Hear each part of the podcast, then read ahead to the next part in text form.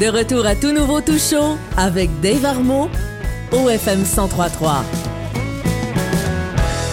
On est de retour euh, à tout nouveau tout chaud. Euh, Merci d'être à l'écoute. Il est présentement 18h31. On est pas mal dans les temps et j'ai avec moi mon invité Roy Davis qui est là. Salut Roy. Salut, c'est- hey, bravo pour ton émission. Ah, vraiment- merci. C'est vraiment le fun, ouais. Ah ben Bravo. merci. Puis Mm. merci euh, merci d'être là, d'avoir accepté l'invitation. C'est toujours Évidemment, cool euh, ben oui. d'avoir Mm. des invités. Mm.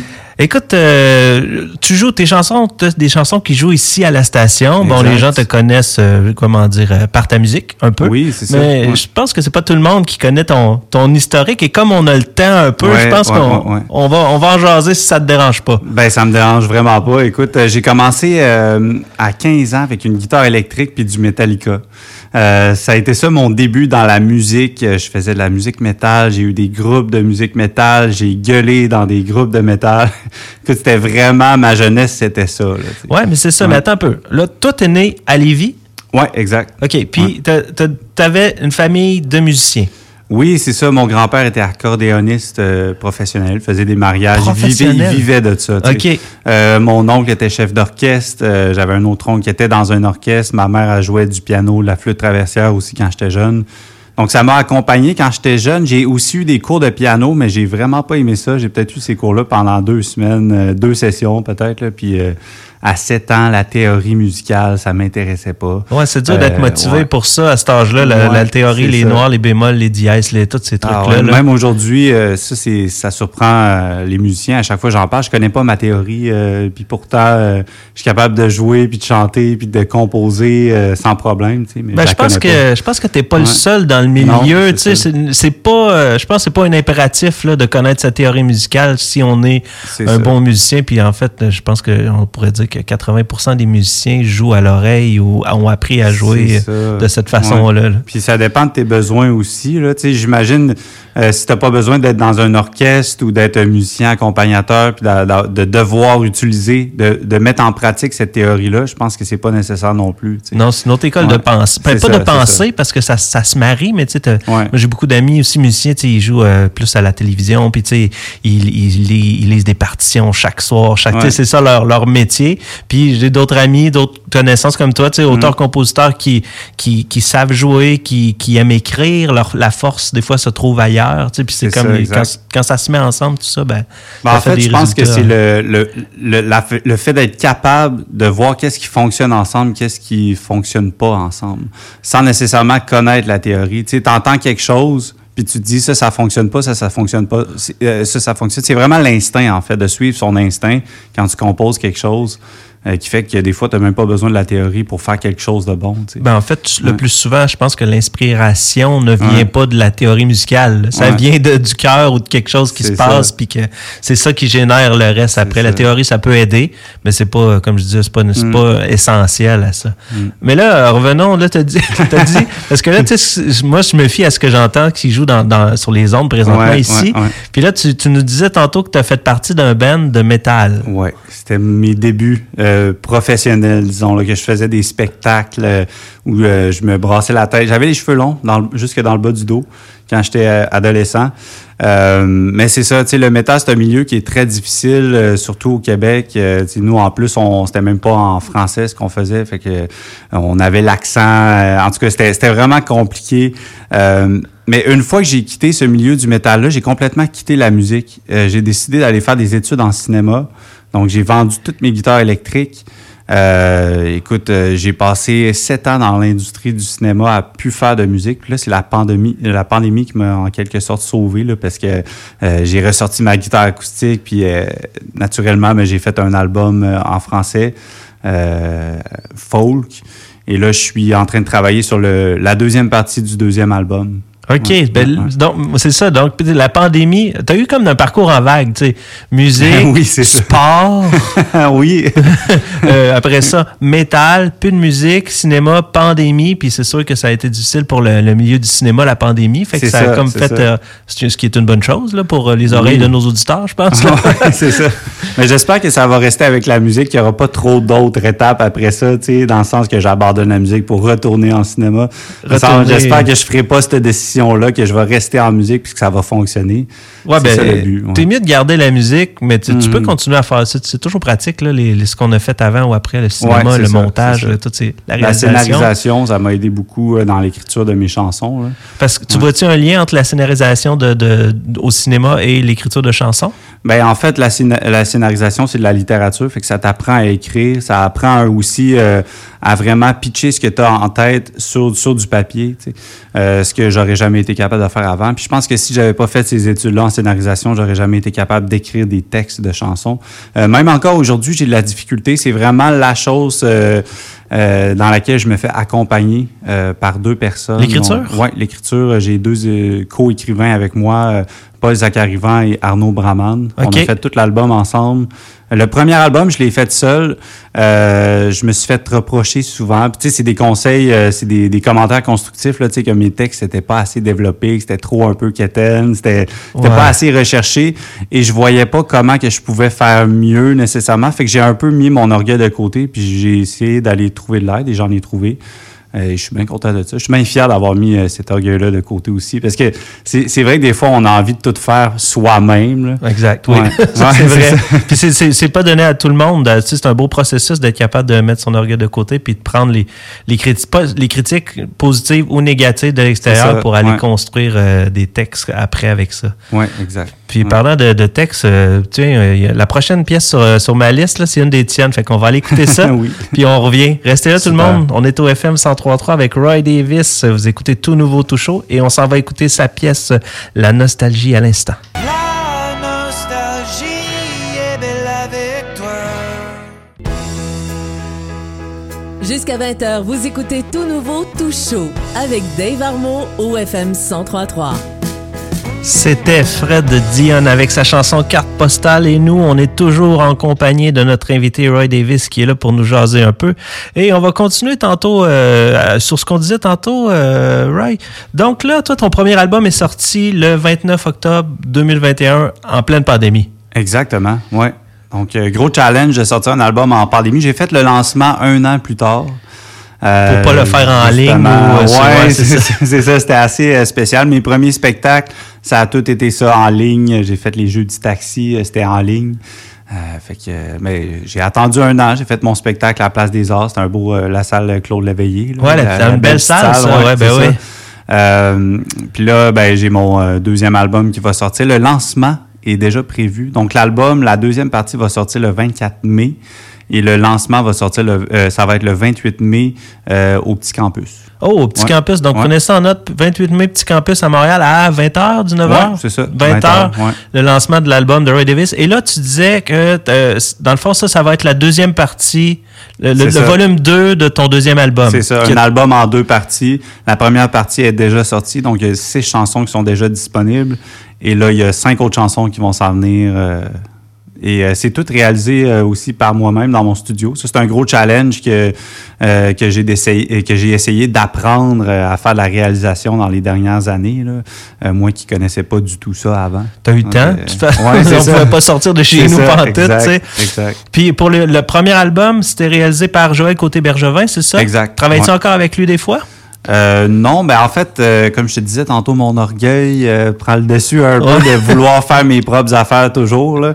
Quand j'étais en cinéma, c'était un peu la même chose de toujours vouloir faire euh, le montage de mes courts-métrages. euh, mais non, faut que tu euh, délègues ça à quelqu'un. Mais là, dans la musique, euh, je me permets de le faire. Puis aussi, je, je suis en collaboration avec d'autres artistes. Là. Je fais des chansons pour d'autres artistes. Je peux pas en parler tout de suite, mais c'est c'est des projets qui sont vraiment excitants. Là. Ah, ben c'est ça. Ouais. Donc, ça va venir plus tard, puis on en, on, Oui, on entendra ça. parler. Puis là, tu me disais, en tout cas, j'ai cru entendre entre les branches qu'il y avait aussi des projets anglophones qui s'en Ouais, venaient avec ça. Euh, à la base, je voulais sortir un album en anglais comme deuxième album. Finalement, j'ai décidé de sortir un album en français. Ça faisait plus de sens. Je trouvais euh, euh, le, le bassin en anglais est tellement grand, c'est difficile de percer Ah, si tu n'as pas encore déjà une carrière. ben, comme nous, au Québec, on a l'avantage de pouvoir se faire une carrière en français avant. Euh, comme ça, on a une espèce de fan, fanbase, puis après, on commence le, le projet en anglais. Euh, donc, c'est ça, il y a des chansons en anglais qui vont sortir dans les prochains mois. Euh, la première, vendredi prochain, une chanson en anglais, Show Me Away, qu'elle s'appelle. Donc, c'est une grosse chanson rock. OK, là, fait que tu, tu, tu, on- tu sors du folk un peu ou. Oui, c'est ça, c'est ça, exact. Fait que je m'en vais vraiment dans le rock. Je en fait, je m'en vais faire ce que j'ai vraiment envie de faire. Euh, le folk, j'aimais ça, mais là, je me suis acheté une guitare électrique. J'ai envie que ça soit rock, euh, des solos de guitare. Donc, euh, j'ai envie de m'amuser avec ça, surtout dans mon studio aussi. Je peux me permettre de faire vraiment ce que je veux, de recommencer trois, quatre fois la même chose si j'aime pas ça. Ah, c'est ça. Puis t'as pas Ouais. toutes les dépenses qui viennent avec, étant donné que c'est chez vous, parce qu'on va se le dire, ça coûte euh, cher faire un album. Là. Ouais, il y a le mix, euh, mix mastering qui est fait par Luc Tellier. Ah oui. Euh, un professionnel, euh, c'est pour vrai, c'est il est tellement bon. Euh, mais c'est ça, il a fait les chansons de mon premier, euh, de mon deuxième album. Euh, il va faire les prochaines chansons que je vais, je vais faire éventuellement. Il a fait le, le projet en anglais aussi. Donc, c'est vraiment avec lui que je collabore pour le futur et pour le présent. Ouais, puis lui est en Gaspésie, Luc, parce Ouais, que je travaille aussi avec lui. Oui, c'est ça. exact. C'est comme Ouais. la, la référence mastering, on dirait, au ça. Québec. Là, en tout cas, de plus en plus. Parce qu'il y a beaucoup des chansons qui jouent ici sur les ondes que on pourrait faire le catalogue Luc Tellier. Puis, C'est euh, ça, c'est ça. lui. Mais là, je vois que tu as, apporté ta guitare. Ouais. Ça te tenterait-tu de nous en faire une petite? Pas du tout. Ça te tente pas? Parfait. On annule l'émission, mesdames, Ouais, messieurs. c'est ça. C'est ça. Euh, je vais faire Je suis ton animal, la chanson qui jouait euh, sur les ondes du FM 103.3 avant la nostalgie. Donc, euh, je vais faire ça. On écoute ça, vous êtes à l'écoute de tout nouveau tout chaud sur les ondes du FM 103.3 et voici Roy Davis. M'as dit que tu ne me voulais plus dans ta vie. Je suis parti vivre dans la forêt loin de l'envie. J'ai pensé à m'échapper pour ne pas te faire mal. J'ai vécu un changement animal.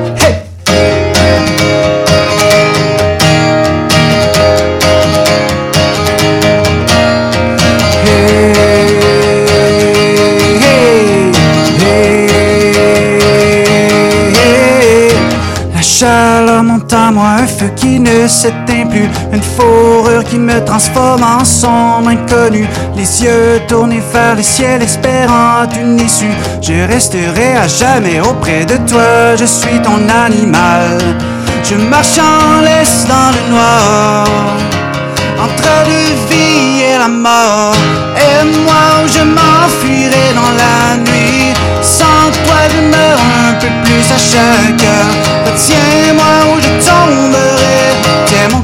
tiens mon cœur qu'on avait laissé dormir sous la pluie.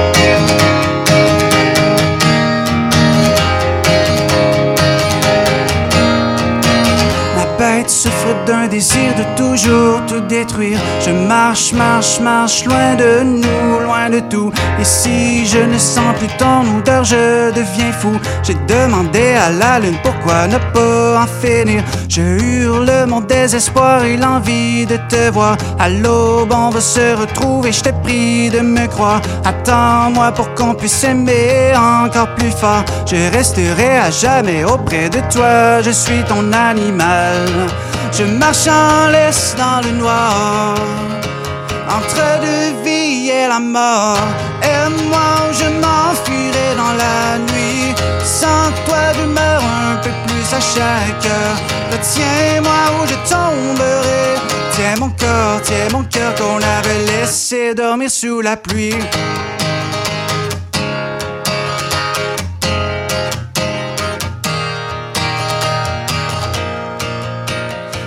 Je marche en laisse dans le noir, entre la vie et la mort. J'ai cru qu'il était trop tard, ensemble on ne craindra plus nos ombres ni le soir. Ton nouveau reflet dans le miroir m'a regardé pour me dire qu'on pourrait changer l'histoire. Ensemble on ne craindra plus nos ombres ni le soir. Et moi, je m'enfuirai dans la nuit. Sans toi, je meurs un peu plus à chaque heure. Retiens-moi où je tomberai. Tiens mon corps, tiens mon cœur qu'on avait laissé dormir sous la pluie. Yeah, c'était Roy Davis sur les ondes du FM 103.3. On continue en musique avec Lauriane Morel et on revient avec Roy Davis après le petit bloc publicitaire pour une rafale de questions. On va voir comment il se débrouille. FM 1033. Et vous êtes toujours à l'écoute de Tout Nouveau Tout Chaud. Je suis Dave Arnaud, votre animateur. Et nous, on est toujours en compagnie de Roy Davis qui Yes. se prépare, qui se réchauffait là, pendant la, la pub là, à répondre à notre, euh, à notre bloc de questions. Raphaël, je le voyais faire son yoga par terre. Là, Ouais, quel genre de s'étirait questions qu'il va me pour poser? pas, je vais être avoir on- des questions pièges. On va y aller soft, tu vas voir, tu vas voir. On commence ça tranquillement. Ta chanson préférée de tous les temps? Euh, Mountains de Hans Zimmer de- du film Interstellar. Ah. Que ce- Cette tune là, là c'est t'as écouté Interstellar, c'est le moment qu'il voit, qu'il pense voir des vagues, euh, qu'il pense voir des montagnes, puis finalement c'est des vagues. Oh oui, c'est une, ben, c'est devenu un classique rapidement en plus pour ceux qui, Ouais. qui, ont- qui n'ont pas vu le film. On vous conseille d'aller le voir. Et si vous ne voulez pas le voir, allez au moins écouter la pièce sur YouTube ou quelque chose du genre parce que c'est vraiment une très belle pièce. Mm. Mais sinon, dans les autres musiques, tu sais, euh, je dirais Home Sweet Home de Motley Crue. ah oui, Parce ok, y a une appartenance. Le premier spectacle à vie que j'ai vu, c'est Motley Crue. J'avais 15 ans. 15 ans, Motley C'est Crue? légal d'aller voir un show comme ça à 15 ans, tu sais, dans le sens que. C'est là que tes cheveux devrait être- Ouais, c'est ça. Ça devrait être un show de 18 ans et plus, là. Si tu comprends, tu sais, Motley Crue puis tout ça. Ouais, En mais cas, dans, le temps, c'était moins Ah ouais, c'est qu'aujourd'hui, on C'est dirait. ça, c'est ça. OK, question suivante. Une chanson qui te fait danser à coup sûr. Barbie's Resto. Ah, j'ai-tu le droit de faire de la pub? Ben oui, vas-y. Ok, Barbie's Resto Bar Grill, Ok. ça, là. Les petits pas de danse, là. Oui, c'est vrai. Ah, c'est une courte chanson. Mais c'est rare oui, que c'est dans les sets de DJ aussi. là. Je l'ai fait, à un moment donné, je l'avais sur une clé USB, puis je l'ai apporté en karaoké, puis je la faisais Ah. au karaoké. Ben oui, pourquoi? C'était malade. Ça devait pas être bien long, par exemple, ton Non, c'est ça. Je la faisais deux fois de suite, le monde tripait. OK, question suivante. Ton groupe québécois préféré, toute époque confondue? Ah, ben, les Cowboys fringants. Ah ouais? C'est sans hésiter, là, vraiment. euh, Fait que t'as sûrement trouvé ça, toi aussi, euh, oui, oui, un gros coup. Je l'ai appris, j'étais dans un McDo. J'étais comme, ils jouaient juste des tunes des cowboys. Puis j'étais comme, il y a de quoi de pas normal ici? Je vais voir ses réseaux sociaux pendant que j'attends sur ma commande, j'apprends ça. Je suis comme, oh my God. Ah ouais, ça a été un gros Ouais. coup pour... Ben, je pense que ça, ça Ouais. va rester un gros coup. Plus- Plusieurs ont comparé ça aussi au décès de Desfortins à l'époque. Ouais. Euh, tu sais, il y a eu des... C'est dans les moments euh, Ah. difficiles pour la musique au Exact, Québec. Je sais pas ouais. difficile. Quand en même temps, il y a eu beaucoup de beauté hein. qui est sortie de là. Oui, tu sais. oui, oui, c'est ça. OK. euh, donc, on l'a dit tantôt, j'avais une question, savoir si tu étais autodidacte ou si tu avais fait des études, mais comme la théorie, ça te rebute complètement, on va, on va y aller du côté autodidacte. Ouais. Puis, euh, OK, instrument préféré dont tu ne joues pas? Le piano. Piano? Euh, J'essaie d'apprendre le piano. C'est euh, un but de vie, en fait, de réapprendre parce que j'avais des cours quand j'étais jeune, mais là, j'essaie. Tu as des nouvelles applications qui rendent ça le fun? Oui, euh, avec, tu suis les, avec les doigts et les petites couleurs. C'est ça, exact. Fait que j'essaie, c'est comme Guitar Hero. J'essaie de réapprendre le piano, puis c'est un but dans ma vie de savoir jouer bien du piano. Ouais. OK, parfait. Euh, as-tu, as-tu une question un peu plus profonde? Es-tu inquiet pour l'avenir de la chanson francophone au Québec? Euh, c'est sûr que oui. euh, très, oui, c'est difficile comme question. Euh, en fait, je suis plus inquiet pour le- la langue. Euh, que La chanson, ben, ça va venir ensemble, c'est ça. ça Ouais, va, si on perd la langue, on va, perdre la, on va perdre la chanson. Euh, mais je pense pas que de notre vécu à nous, on va vivre ça. Mais j'ai peur pour dans peut-être 100 ans que la langue euh, ou la chanson française disparaisse peu à peu. Ben, dans le milieu de la chanson, je sais pas si tu suis les statistiques un peu de Spotify, mais il y avait une chanson sur 100 qui était francophone parmi les chansons, les 100 chansons les plus écoutées sur Spotify au Québec. Au Québec, parce que là, tu 2023. m'aurais dit dans le monde, j'étais comme, ok, je suis quand même surpris, mais là, au Québec. Au oh Québec, il y a. Ouais. une seule chanson qui se retrouve dans le top 100 et elle n'est même pas en français au complet, c'est la chanson de J. Scott Copilot Ouais, ouais. où euh, il parle en anglais la moitié de la chanson finalement. Avec Funky, là. Ouais, Funky, Funky, avec Funky. Ah, On salue. Ginette Renault. hey, ben, Roy, c'était un plaisir de te Ben oui, recevoir. Merci d'avoir été là. Puis, euh, en espérant se, re- se recroiser euh, bientôt. ouais. Si on veut te suivre, on va à quel endroit? Euh, les réseaux sociaux, je te dirais le meilleur réseau, c'est Instagram, c'est là que je publie le plus, mes stories, mais en même temps Facebook, c'est toujours bon. Voilà, sinon TikTok, toutes les plateformes pour les chansons. YouTube, je fais des vidéos sur YouTube, des reprises de chansons. Donc, euh, je suis un peu partout, euh, mais vraiment Instagram, s'il y a un choix à faire, c'est ça. Fait que finalement, Instagram, puis sinon, on tape Ouais. ton nom sur Internet, puis finalement, on va trouver quelque chose qui va sortir dans le, dans le Google de- des, ça, des ça. Internets. Hey, merci. Bon retour à la maison en Merci. transport en commun. oui, c'est ça, je vais pas manquer mon autobus. Nous, on s'en va en musique avec euh, Léonie Gray et plus tard, Dominique Dagenet vient de faire son entrée dans le studio et nous a préparé une petite chronique spéciale dont je vous laisse encore languir le sujet. À plus tard. C'est tout nouveau, tout chaud, avec Dave Armand jusqu'à 20h, au FM 1033. C'était Tatou de cœur avec euh, Raphaël Butler. Et comme je vous avais dit juste avant, là, on est en compagnie. On a, on a Dominique Dagenet qui est là avec nous Yes. et, qui, et qui va nous faire une, une chronique euh, euh, vintage, tout, comme Dominique? Ouais, ouais, ouais, on, va- on s'en va voyager dans le temps. C'est- une nouveauté, en fait, parce que toutes les chansons ont déjà été des nouveautés à un moment donné. C'est ça, exactement. C'est ça qu'on s'était dit quand on s'était jasé. On dit, il me semble que ce serait le fun de savoir, c'est quoi, tu sais, la nouveauté dans le fond, le moment présent, hein? Tu sais, dans le fond, on est tout le temps dans le moment présent, finalement. Exact. C'était des nouveautés. fait que moi, je me suis dit, comme première euh, incursion dans une idée de, de chronique pour euh, une tune vintage un peu, je me suis dit, on va retourner 35 ans en arrière, au début de la station. Ah, quelle bonne idée. Fait que je me suis dit, c'était une bonne place pour partir. Notre directrice qu'on- va être contente. Ben, elle va être contente, parfait. Hey, on lui dit bonjour à part de ça. Mais euh, on se retrouve en 1988, finalement. OK, puis tu vas nous parler de... Ben, écoute, je vais te mettre en contexte. Ok, avant, vas-y. parce que euh, la chanson, les gens ne sont pas prêts à entendre ça, d'après moi. Là, tu sais, on le va, suspense. On, ben, on va vous rappeler qu'est-ce qui se passait euh, il y, a, il y a 35 ans, parce que c'était quand même particulier. Là. Il se passait vraiment autre chose. Pre- Premièrement, comme cette année, c'était une année bisextile. Fait que euh, faut s'entendre, ça veut dire que l'hiver était long parce qu'il y avait une journée de plus en février. Là. fait que tu sais, le monde était dans un mood. Hein. C'était l'année où ce que le salaire minimum est passé à 4,75 Hey. de l'heure. Hein? Cette année, là, pour vous mettre en contexte, ça va être 15,75 au mois, au, mois de, au mois de mai. Fait que, euh, franchement, hein, euh, c'est- C'est un bon, un bon step. On est c'est content d'être bon- aujourd'hui. Pas une chance, parce que moi, dire, euh, on- les- avec le café Starbucks, là, ça, il faudrait travailler À souvent. 8 piastres, les cafés.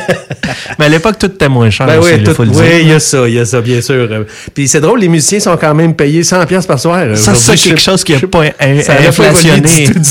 Je sais pas ce qui s'est passé. En tout cas, il y a aussi, qu'est-ce qui se passait? Il y avait des belles choses qui se passaient à New York dans ce temps-là. hein, parce que le Cirque du Soleil est devenu une très grande compagnie dans ces années-là.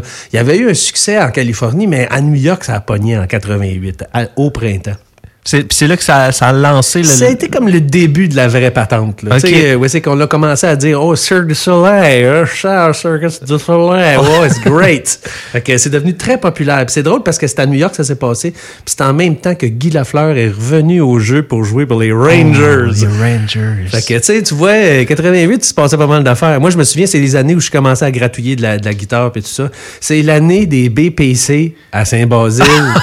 Les fameux Puis moi, je restais Saint-Bruno, OK? Puis moi, j'étais sur la ligne où c'est que c'est là qu'ils arrêtaient d'évacuer le monde. J'y repensais à ça. Je dis, euh, Hmm, peut-être que j'ai des séquelles de ça, parce que moi, j'étais sur la ligne. Dis-moi, c'est- quand c'est dans l'air. En tout cas, moi, je veux pas te dire que... C'était à un, à un baril de BPC d'être évacué. Ouais. À peu près. À peu près, disons. Fait que disons que ça nous met dans un contexte. OK? C'est, c'est aussi l'année euh, où Félix Leclerc nous a quittés euh, au mois d'août. Fait que, tu sais, euh, c'était, une grosse année. Puis c'était, c'était le, des, des- Il restait beaucoup de, de, de, de, de musique francophone à la radio. Tu sais, moi, je m'en rappelle, là, tu sais, on entendait C'est quoi, à toutes les autres, les postes quand j'étais jeune, on entendait de la musique en français. là, Beaucoup plus qu'aujourd'hui. C'est pas tout à fait comme ça aujourd'hui. On est rendu dans un... À part, bien sûr, dans un endroit formidable comme ici. Oui, à la radio. euh, Ben oui. Fait que moi, ce que je me suis dit, j'étais pour vous parler d'une chanson très, très, très particulière euh, qui est tirée de l'album de Michel Rivard, Un trou dans les nuages, qui était euh, so- sorti en 1987, en fait. Puis, euh, qui avait gagné l'album de l'année cette année-là. Puis, ils ont sorti le single au mois de mars de l'année suivante. La chanson qui s'appelle Le Privé. Écoute, quand tu me- m'en as parlé un peu avant l'émission, ma première réaction, elle a fait, été, que c'est ça? Oui. Parce que l'album Un trou dans les nuages, c'est un grand album. Grand et album. pourtant, ça, ça aurait pas été mon premier choix, mettons. Ben non, c'est ça, c'est ça. Puis c'est tellement drôle parce que quand tu vas faire une recherche sur Wikipédia sur un trou dans les nuages, là, ils appellent ça du synth pop. Fait que dans le fond, pour eux autres, là, c'est du Eurythmics, cet album-là. En français. En français. Moi, j'étais crampé. Mais dans le fond, quand tu l'écoutes, tu reconnais les, les claviers, les patentes des années. On dirait que notre cerveau avait pas identifié Michel Rivard comme ça, mais si on le connaît pas, puis qu'on écoute ça, on dit ouais, bien sûr, hey, qu'on voudrait voir la mer sur cet album-là. Ah oui. C'est un mur, euh, Libérer le trésor, qui est un gros hit aussi. Puis je sais pas si le monde savent ça, mais dans le clip de Libérer le trésor, c'était Dédé Fortin, le gars. Ah ben tabarnouche. Non, Moi, je- moi, moi, moi, j'étais même pas au courant. Ben écoute, euh, tu checkeras ça sur YouTube, vous irez voir ça. Là. Puis dans le fond, c'est Dédé Fortin, avant qu'il soit connu, là, euh, c'est quand il était genre au cégep en train d'étudier en cinéma, je pas trop, exact. là, ouais. Fait que, euh, parce que Roy a parlé de, de, de Dédé tantôt, fait que ça m'est revenu dans la tête. Il dit, ben oui, c'est lui qui est dans le clip. en Ouais, puis il étudie en cinéma, Roy, qui est Ah d'ailleurs. oui? Puis moi, j'ai étudié en musique de film. Ben oui, c'est vrai, je me rappelle, tu m'avais conté ça. Fait que, écoute, on est sur le bord de partir un film, les boys. Ben, Euh, ça, ça, ça s'en vient. Moi, j'étais un acteur phénoménal. Hein. Faut juste pas que beaucoup de textes. Non, un, un mime, peut-être, un, rôle, de- Ah, j'étais- oui. un rôle muet. Non, mais oui, un comme. patient euh, qui meurt. Comment que ça s'appelle, là, le The Artist, là? Ah oui. ça, ça serait parfait pour moi. Faire beaucoup de faces. Fait que, euh, ben écoute, euh, c'est ça. Cette chanson-là, le privé, c'est la chanson cette année-là a gagné le vidéoclip de l'année, OK? Le vidéoclip de l'année, vous regarderez ça, vous allez trouver ça assez particulier. Ça a été réalisé par Yves Simoneau, qui était le gars qui avait fait le film Les Fous de Bassin. Vous rappelez-vous de ça? Moi, Toi, ça me dit quelque Ben, chose vaguement, mais j'étais plus petit pas jeune. mal, ouais, ouais, tu devais être pas mal. Moi aussi, j'étais pas gros gros, là, mais en tout cas. Fait que c'est un drôle d'affaire. C'est deux danseurs euh, qui, qui, qui- qui collaborent ensemble. En tout cas, c'est particulier. Euh, je te dirais que ça, ça va dans la direction aussi des chansons. Dans les années 80, il y a eu une mode de faire des tunes de meurtre et mystère un peu. Comme si c'est c'était vrai. Agatha Christie là, Euh, tu sais il y avait Phil Collins qui a eu une grosse tune là, tu sais In the Air to- Tonight là, avec le boum boum boum Ouais, la passe de drum que tout le monde connaît. Bon mais ça parle d'un gars qui se noie puis que l'autre qui le regarde puis qui le dit qui va pas le sauver puis tout ça, tu sais une histoire de même. Il y avait les euh, John Evangelis qui faisait The Friends of Mr. Cairo. C'était- puis c'est comme une affaire de, de gangster, puis tout ça, puis il y a des fusils, puis des chars qui passent, c'est formidable. Puis je pense que, d'après moi, Michel Rivard, lui, il était plutôt inspiré avec sa couleur de The Box, Ah avec oui, ah oui, l'affaire du moutier qui était une espèce de tune où c'est que il faisait il y avait une fille qui était retrouvée morte dans une grange en France en quelque part. Puis là ils font une tune pour essayer de, de, de, de débusquer le meurtrier fait que c'est très particulier. Tu sais, il y avait une clip de ça quand j'étais jeune. Je voyais ça. Moi, j'étais comme, qu'est-ce qui se passe? On, est- on dirait qu'on écoute euh, Meurtre euh, de l'Orient Express. Il y avait toujours une ambiance, en tout cas, de hangar Oui, ou oui. lugubre. euh, Quel chose de- sous-sol lugubre et toutes ces boîtes de jello qui traînent partout.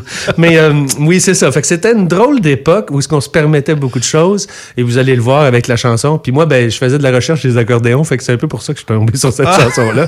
Mais euh, vous allez voir, c'est très, très, très intéressant. La chanson Le privé de Michel Rivard. On l'écoute-tu? Moi, je pense qu'on devrait l'écouter. On va laisser les auditeurs se faire une idée, puis on revient tout de suite après. Mesdames, messieurs, le privé de Michel Rivard ou FM 103.3.